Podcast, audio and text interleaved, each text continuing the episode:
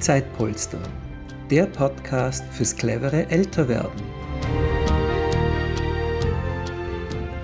Willkommen bei dieser Podcast-Ausgabe.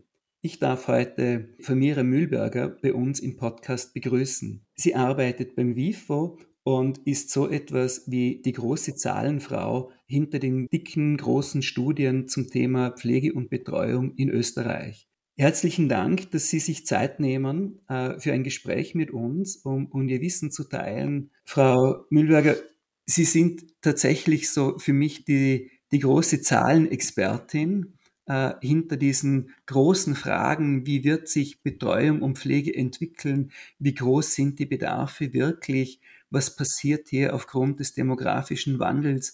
Aber bevor wir inhaltlich ganz einsteigen, wie wird, wie wird das Jonglieren mit Zahlen zum Beruf? Äh, eigentlich ganz einfach.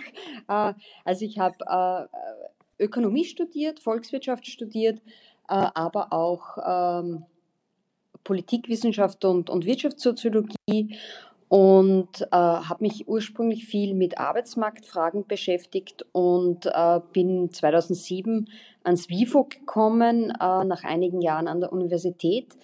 Und ähm, ja, und da bin ich in ein Pflegeprojekt gekommen.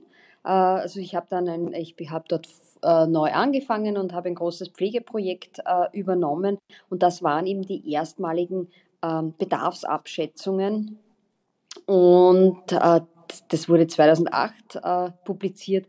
Äh, ja, und, und seitdem, ähm, eben seit 2007, ähm, habe ich immer wieder äh, Pflegestudien gemacht und immer wieder Bedarfsabschätzungen gemacht und äh, arbeite jetzt mittlerweile schon relativ lang in dem Bereich. Ähm, und so kommt man sozusagen zu diesem Beruf, genau.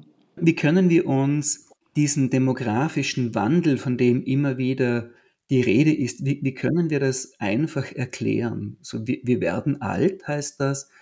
Äh, können Sie das für unsere Zuhörer äh, erklären? Ja. Naja, um was es geht, ist im Prinzip um eine demografische Verschiebung, vor der wir jetzt stehen. Äh, Im Grunde genommen geht es äh, um die Geburtenkohorte der mehr oder minder 1960er Jahre, äh, wo wir über einige Jahre hinweg, also über ein gutes Jahrzehnt, ähm, sehr hohe Geburtenraten haben. Äh, und diese, diese Kohorte, die, die wird uns einfach über viele Jahre jetzt noch beschäftigen und zwar in unterschiedlichen Themen. Jetzt äh, sehen wir zum Beispiel am Arbeitsmarkt, dass sich die Struktur am Arbeitsmarkt stark verändert, weil wir viele ältere äh, Arbeitnehmer, Arbeitnehmerinnen am Arbeitsmarkt haben, aufgrund äh, des Fakts, dass diese, diese Babyboomer-Generation der 1960er Jahre ähm, jetzt in ein Alter kommen, wo sie sozusagen jetzt einige Jahre vor Pensionseintritt stehen. Das heißt, wir sehen ganz klar eine Veränderung der Altersstruktur am Arbeitsmarkt, aber auch der Arbeitslosen, weil das natürlich auch Personen sind, die stärker von gesundheitlichen Beeinträchtigungen äh, geprägt sind. Äh, und, da, und das sehen wir auch in der Arbeitslosigkeit, in der Langzeitarbeitslosigkeit. Gut, dann gehen wir zehn Jahre äh, weiter oder knappe zehn Jahre weiter. Dann ist diese Generation im pensionsfähigen Alter und wird in die Pension eintreten. Und da ist die neue Herausforderung, dass wir äh, einen äh, relativ hohen Anstieg an, an, an Pensionszahlungen äh, erleben werden.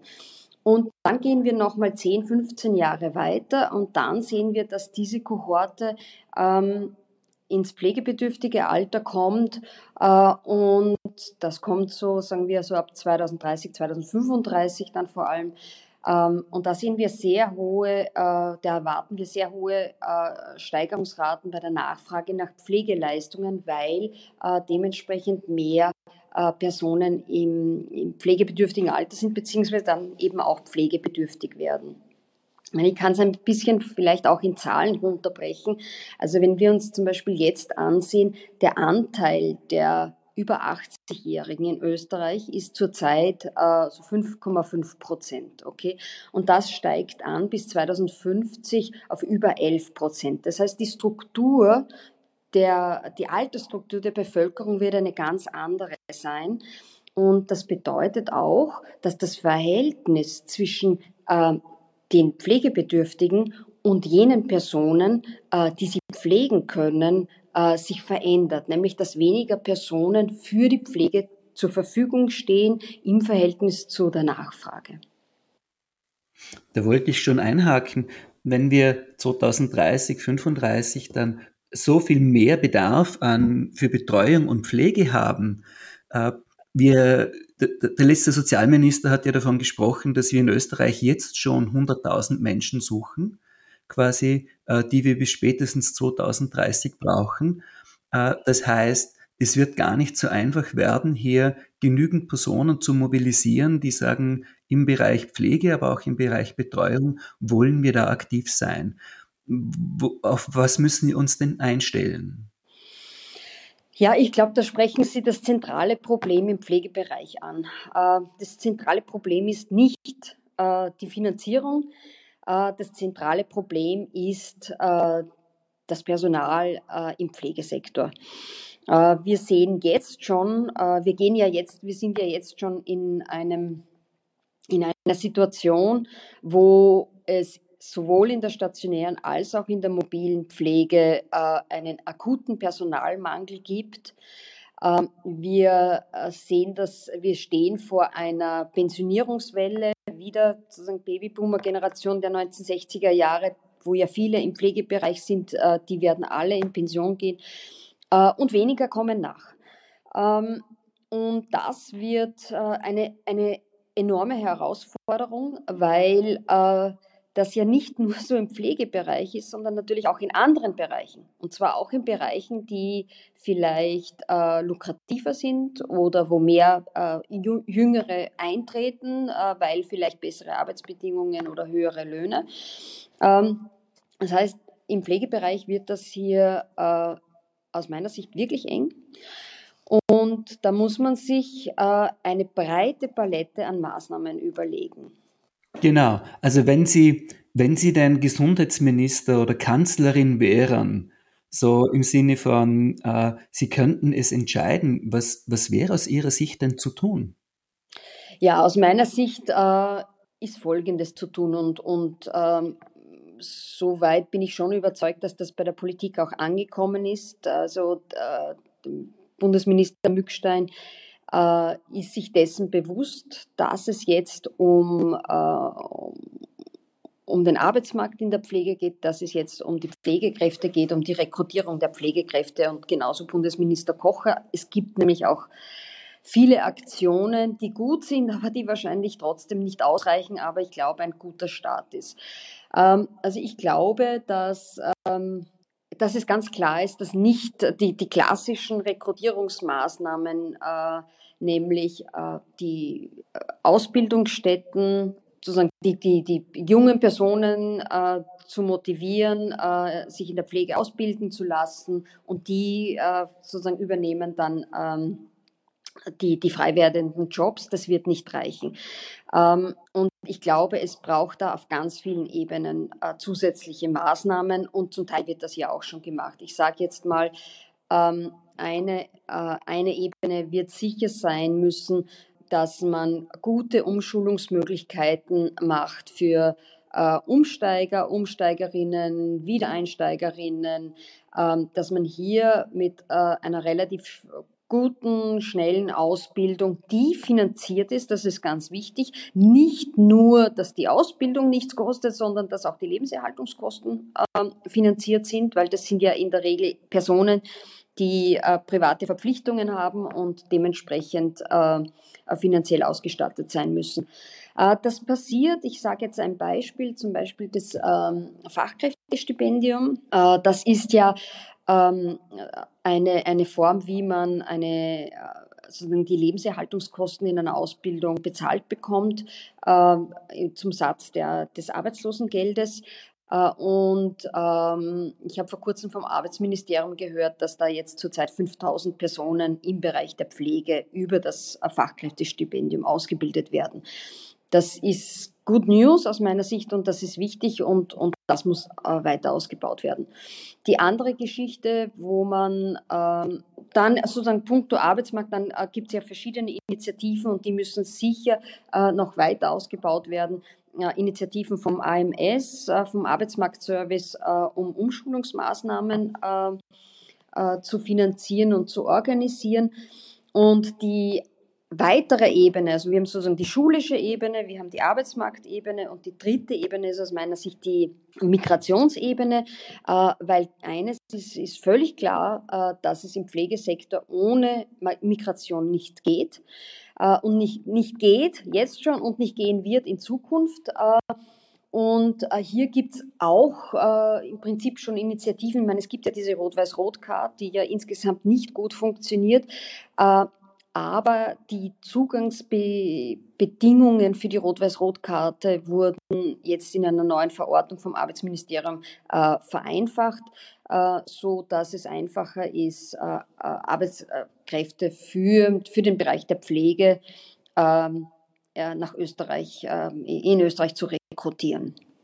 Also das sind sozusagen diese unterschiedlichen Ebenen, die alle massivst bespielt werden müssen. Aber wir müssen uns dessen bewusst sein, dass es nicht nur in der Pflege so ist, sondern dass es auch andere Sekte, Sektoren gibt, äh, die, ähm, die einen äh, Fachkräftemangel haben. Und da wird es sicher eine Konkurrenz geben. Und wir sind nicht das einzige Land, das, äh, das Personen aus dem Ausland für die Pflege im Inland sucht.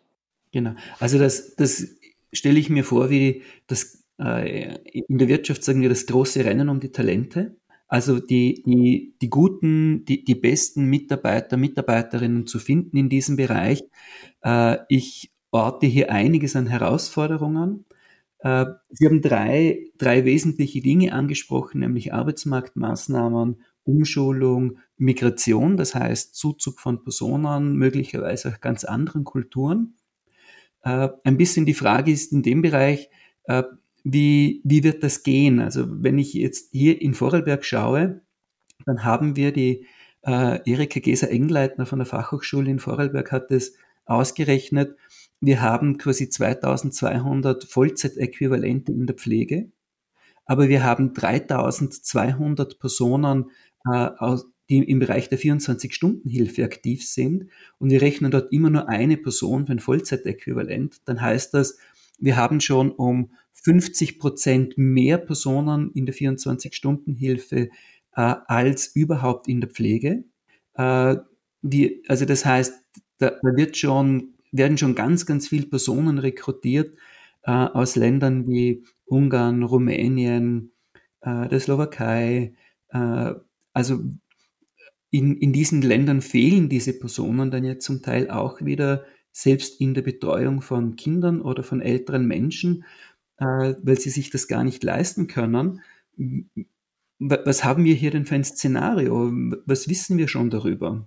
Ähm, Sie, Sie, Sie reden jetzt vom Brain Drain, äh, den wir da quasi ähm, veranstalten. Ja, also es ist so, mit der 24-Stunden-Betreuung ist es so, dass es noch immer jetzt auf Österreich gesehen eine relative Schmalspurversion ist, in dem Sinn, äh, dass das ungefähr von von den betreuten Personen ähm, oder von den Ausgaben eigentlich so fünf, fünfeinhalb Prozent oder so sind. Ich meine, man muss, ähm, man muss schon sehen, dass das natürlich ein Programm ist, auch wenn es gefördert ist, dass sich nicht jeder leisten kann und das äh, sozusagen ein Programm ist für die, ich sage mal, ähm, Österreich-Schnitt äh, für die obere Mittelschicht. Und das mag natürlich in Vorarlberg etwas anders gelagert sein, weil äh, sozusagen im Durchschnitt äh, der Wohlstand höher ist und dadurch äh, sich das in Vorarlberg vielleicht dieses Programm mehr leisten können. Aber insgesamt ist es noch immer ein, ein, ein relatives Schmalspurprogramm, auch wenn es viel ähm, stärker und breiter in den Medien getreten wird. Ähm, aber ja, also aus meiner Sicht äh, ist es so, dass ähm, also ich glaube, dass man ähm, da auch ansetzen sollte in dem Sinn, da hat man schon äh, Pflegekräfte im, im Inland, die, die, die hier Erfahrung sammeln im Bereich der Pflege. Das sind ja, also sind ja eigentlich nicht Pflegekräfte, sondern Betreuungskräfte, da gibt es einen großen Unterschied. Ähm, aber, aber das wäre sozusagen punkto Rekrutierung, glaube ich, sicher ein, ein Reservoir, wo wir schauen sollten, äh, Personen im Inland zu halten, auch für den mobilen Sektor oder für, für, den, für den stationären Sektor. Für diese Länder äh, bedeutet das natürlich, ähm, dass die haben ja auch ein ähnlich gelagertes Problem, auch wenn die, äh, die Alterung ähm, dort etwas später einsetzt und, äh, und, und nicht ganz so drastisch ist wie in den westeuropäischen Ländern. Äh, aber natürlich äh, kennen wir äh, alle aus, aus, aus, Zeitungen diese Geschichten, wo ähm, wo, wo, wo Frauen ähm, aus äh, Rumänien oder Bulgarien ähm, ihre, äh, also die Dörfer verlassen und in den Dörfern die Männer zurückbleiben mit den, mit den Großeltern und die, und die Kinder dann in, in, von den Großeltern zum Großteil ähm, äh, erzogen werden. Und das bedeutet natürlich äh, für diese Länder auch einerseits ähm, sozusagen einen Abzug von, von möglichen Betreuungskräften, aber, aber man sieht schon einen ganz, ähm, ein, eine starke Veränderung der Struktur der 24-Stunden-Betreuungskräfte, die kommen. Noch vor einigen Jahren, das ist vielleicht, ich sage jetzt fünf, sechs Jahre her, ähm, waren der Großteil, war ein guter Teil äh, der 24-Stunden-Betreuungskräfte in Österreich aus der Slowakei. Ähm, da, das hat sich massiv verändert und, und ist sozusagen stärker in den Osten gerückt und jetzt vor allem Rumänien, auch Bulgarien. Ähm, weil ähm, in der Slowakei die Bedingungen äh, äh, besser geworden sind, beziehungsweise sich äh, äh, die auch andere Länder suchen. Also aus der Slowakei sind zum Beispiel viele nach Tschechien gegangen, beziehungsweise von der Ostslowakei äh, in, den Pratisla äh, in den Raum von Bratislava, wo die Bedingungen, wo es so ist, dass, dass die, die Löhne enorm gestiegen sind und das Lohndifferenzial zwischen Österreich und der Slowakei da etwas abgenommen hat in dem Bereich. Was man aber schon sagen muss, und darum funktioniert dieses System, weil bei der 24-Stunden-Betreuung ist es so, dass ähm, wir im Prinzip profitieren von diesem Lohngefälle. Und, ähm, und, und je, jede involvierte Partei hat etwas davon. Die österreichischen Familien haben etwas davon, weil sie um dieses Geld sonst äh, niemanden rekrutieren könnten. Wenn man sich das runterbricht auf, auf den Stundenlohn, sind das ja ein paar Euro in der Stunde. Äh, die, der österreichische Staat hat etwas davon, weil, eine, weil das die wesentlich billigere Variante äh, aus öffentlicher Sicht ist, im Gegensatz zu, äh, zu einer stationären Betreuung. Und äh, die Betreuerinnen haben auch etwas davon, weil das oft Frauen sind, die nicht nur einen schlechten Arbeitsmarkt im Heimatland vorfinden, sondern oft gar keinen Arbeitsmarkt. Äh, das heißt, die, die haben äh, viele davon hätten überhaupt keine Möglichkeit, äh, einen Job zu haben. Ähm, und, und Geld zu verdienen und so äh, können sie Geld verdienen und, und, und, und, ähm, ja, und sozusagen das, der Lohn äh, geht dann zurück in das Heimatland. Ähm, und sonst würde es nicht funktionieren, aber das ist äh, Im Grunde genommen funktioniert es aufgrund des, dieses enormen Lohngefälles, äh, das wir noch immer sehen. Jetzt sprechen wir hier über, immer wenn wir über Pflege sprechen und all diese Maßnahmen, wir sprechen hier ja darüber, dass äh, etwa 20 Prozent äh, der, der Leistungen, die erbracht werden, äh, auf diesem Weg erbracht werden. 80 Prozent der Leistungen werden nach wie vor von Familien erbracht, äh, von, von Nachbarn erbracht.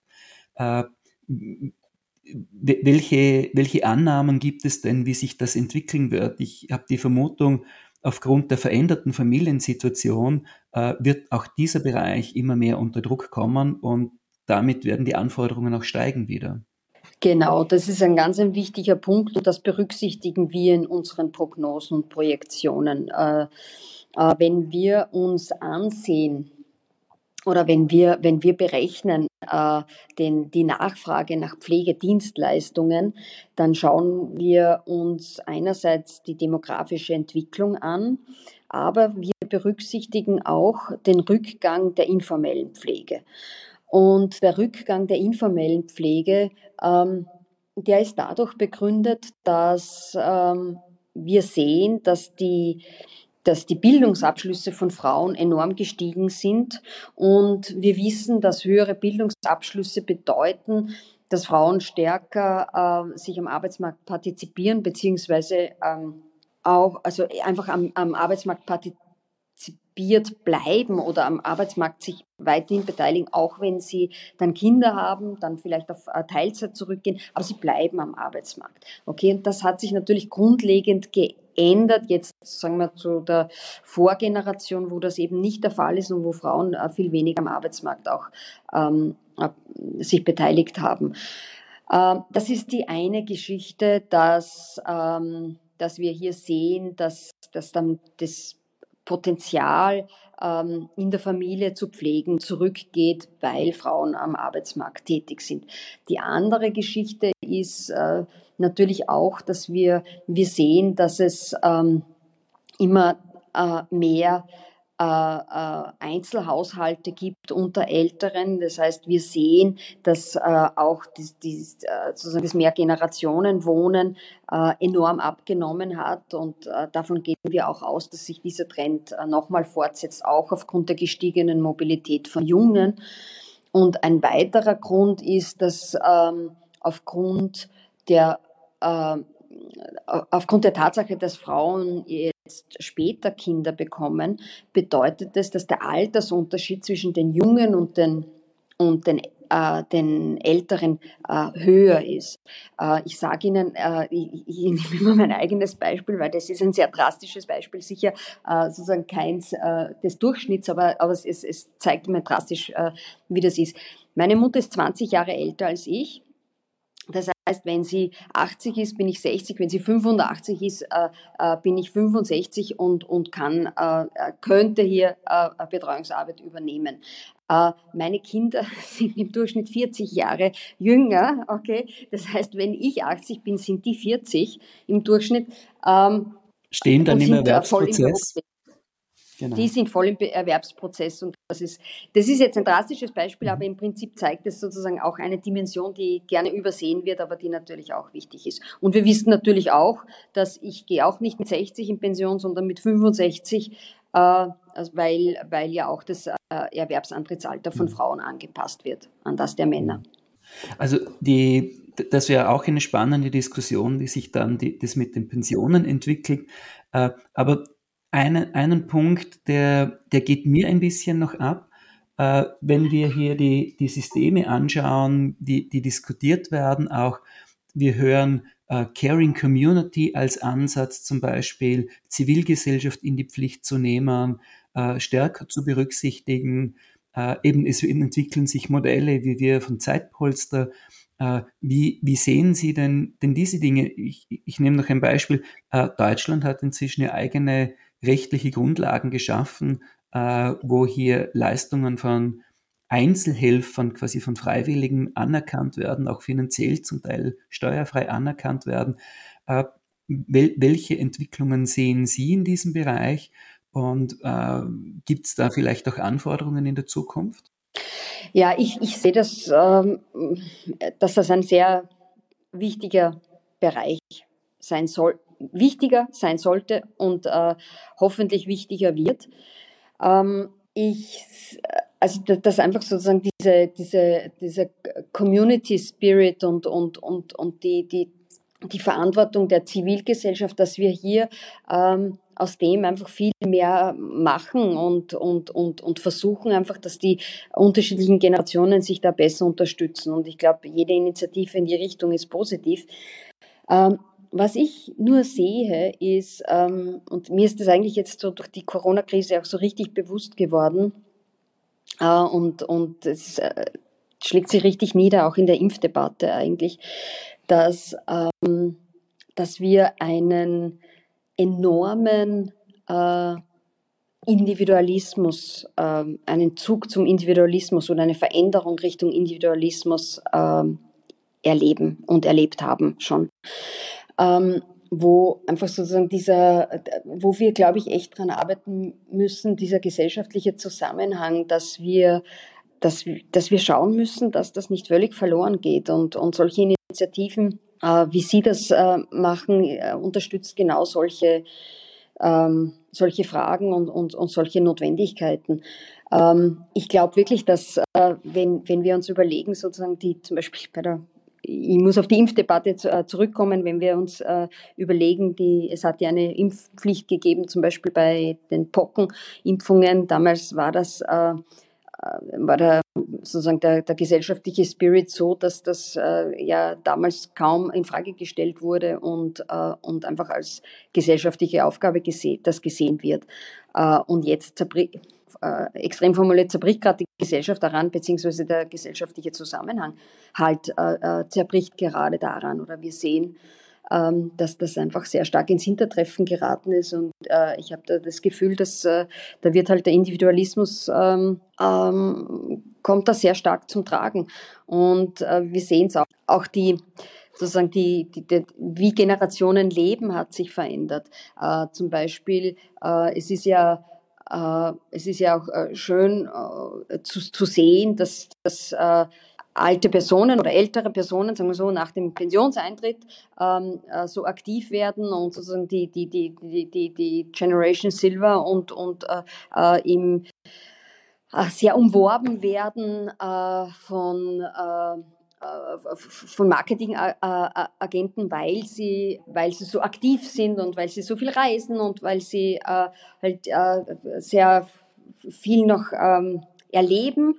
Und das bedeutet aber schon auch, und sage ich jetzt sozusagen von, äh, von, einer jüngeren Generation, das bedeutet schon auch, dass sie halt dann vielleicht auch keine Zeit haben. Also ich kenne äh, viele in meinem Bekanntenkreis, äh, die sich ähm, wo die Eltern keine Zeit haben, weil die Eltern äh, die ganze Zeit herumreisen oder, oder sonst äh, schwer beschäftigt sind, wo die, wo die Jünger, äh, die, sagen wir so, die Pensionistengeneration äh, genauso äh, unter Stress steht wie die, wie die Generation, die noch im Erwerbsleben ist, weil sie so viel äh, zu tun haben. Und das, das sind alles so kleine Bausteine, ähm, wo man halt die, die, die, so die Individualisierung der Gesellschaft sieht. Ich denke, die Individualisierung nimmt tatsächlich an, an eine viel größere Bedeutung ein. Der Ego-Trip, äh, das auf sich selber achten, ein Stück weit etwas, was wir auch lernen mussten, zu sagen, wie, wie achten wir mehr auf, sich sel auf uns selber. Äh, gleichzeitig äh, stellt auch das Herausforderungen dar.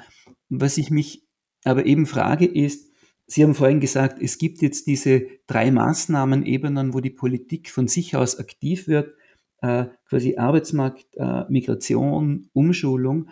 Äh, wäre denn nicht auch denkbar zu sagen, es gibt die geziel das gezielte Unterstützen eben von Gemeinschaftsansätzen, äh, von Ansätzen aus der Zivilgesellschaft heraus? Oder erleben Sie es so, dass, dass man sagen muss, das spielt in der politischen Debatte eigentlich noch gar keine richtige Rolle? Na, ich habe schon das Gefühl, dass das in Österreich ja keine unbedeutende Rolle spielt. Ne? Also ähm, es, äh, da gibt es ja äh, erstens dass es viele Initiativen gibt, dass es viel, dass es auch Förderung dafür gibt. Es ist nur die Frage, äh, sozusagen, welche Art von, von zivilgesellschaftlichem Engagement. Ich meine, wir haben da in Österreich ja eine große Tradition, so im, ich sage jetzt mal, ähm, Rettung, Feuerwehr, ähm, Kirche auch. Ähm, also da gibt's ja ganz viel Engagement. Ähm, aber ja, ich, äh, ich stimme Ihnen da völlig zu, dass man äh, hier nochmal überlegen sollte, wie man das äh, zusätzlich fördert, wie man, äh, da geht's ja oft nicht um, um da geht es einfach oft um die Rahmenbedingungen, äh, sei es, äh, ich weiß nicht, äh, steuerliche Förderung, sei es ähm, Förderung von, ähm, von Hilfestellungen oder von, von äh, irgendwelche Räumlichkeiten etc. etc. Ähm, also ich glaube auch, dass ähm, dass man da quasi dranbleiben sollte und das äh, stärker einfordern sollte, dass eben ähm, dieses zivilgesellschaftliche Engagement, das es ja in Österreich prinzipiell äh, gut gibt, ähm, dass das weiterhin, äh, dass es stärker gefördert wird, nämlich auch stärker im Bereich äh, der Altenpflege. Ähm, und, und wir wissen ja auch, äh, dass äh, zivilgesellschaftliches Engagement äh, auch zu mehr Glück führt, äh, zu mehr äh, Glücksempfinden führt. Das heißt, das ist äh, und dass das zivilgesellschaftliches Engagement dazu führt, dass die Leute nämlich dann selber äh, weniger krank sind äh, äh, oder vielleicht später auch pflegebedürftig werden. Also das hat ja sehr positive Effekte, wie wir wissen. Theo Wehner von der ETH Zürich hat ein Schweizer Modell, das mit Zeitgutschriften arbeitet, beforscht und er hat dann die Konklusion gezogen, äh, zu helfen macht glücklich, zu helfen und zu wissen, es wird mir dann geholfen, macht glücklicher. Äh, das das finde ich äh, eine sehr treffende Beschreibung. Äh, Frau Mühlberger, ich bedanke mich ganz, ganz herzlich bei Ihnen für diese vielen wichtigen äh, Einsichten, die, die Sie uns hier vermitteln können äh, und möchte gerne mit einer Frage schließen, die wir gerne am Ende dieses Podcasts stellen. Was zählt im Leben? Ich denke, das ist, äh, das ist sehr individuell. Ähm, also wenn, wenn Sie das generell fragen, was zählt im Leben, dann glaube ich, dann hat äh, jeder darauf eine andere Antwort, weil äh, und alles ist berechtigt auch. Also ich glaube, das ist äh, ganz berechtigt, wenn einer sagt, äh, äh, äh das, der Beruf, äh, die Familie, ähm, das hat alles so seine Berechtigung. Das, für mich selber ist es so, dass ähm, also ich bin schon sehr stark davon motiviert, etwas beitragen zu wollen in der Gesellschaft. Ähm, also ich habe meinen Beruf als Forscherin äh, genau deswegen auch gewählt. Äh, ich hätte äh, sozusagen, ich habe keinen Beruf gewählt, wo man, äh, wie soll ich sagen, jetzt ähm, große Karriere, großes Geld macht, sondern äh, weil ich äh, stark davon motiviert bin, äh, etwas beizutragen. Und das versuche ich auch meinen Kindern äh, mitzugeben und darum äh, habe ich auch, äh, lehne ich das ab, ein, ein schlechtes Gewissen zu haben, wenn man eine Vollzeit beschäftigte Mutter ist, äh, weil ich meinen Kindern genau das äh, mitgeben möchte, dass es darum geht, äh, einen gesellschaftlichen Beitrag und Mehrwert zu schaffen. Und das andere, sozusagen von, von abgesehen von dem Beruf natürlich dann auch, dass, äh, dass, die, äh, dass man in der Familie ähm, das leben kann, was einem wichtig ist, nämlich der gesellschaftliche Zusammenhalt. Herzlichen Dank äh, für, Ihren, für Ihre Teilnahme an, an unserem Podcast, für die wichtigen Insights. Und ich freue mich, wenn wir weiter im Austausch bleiben können äh, denn sie erschließen uns äh, eine Welt äh, zu den wichtigen Entwicklungen und Dimensionen und können das sehr einfach erklären. Das ist für uns immer sehr, sehr wertvoll. Herzlichen Dank. Super. Ja, danke Ihnen und danke auch für die Gelegenheit, dass ich da beitrage. Gerne.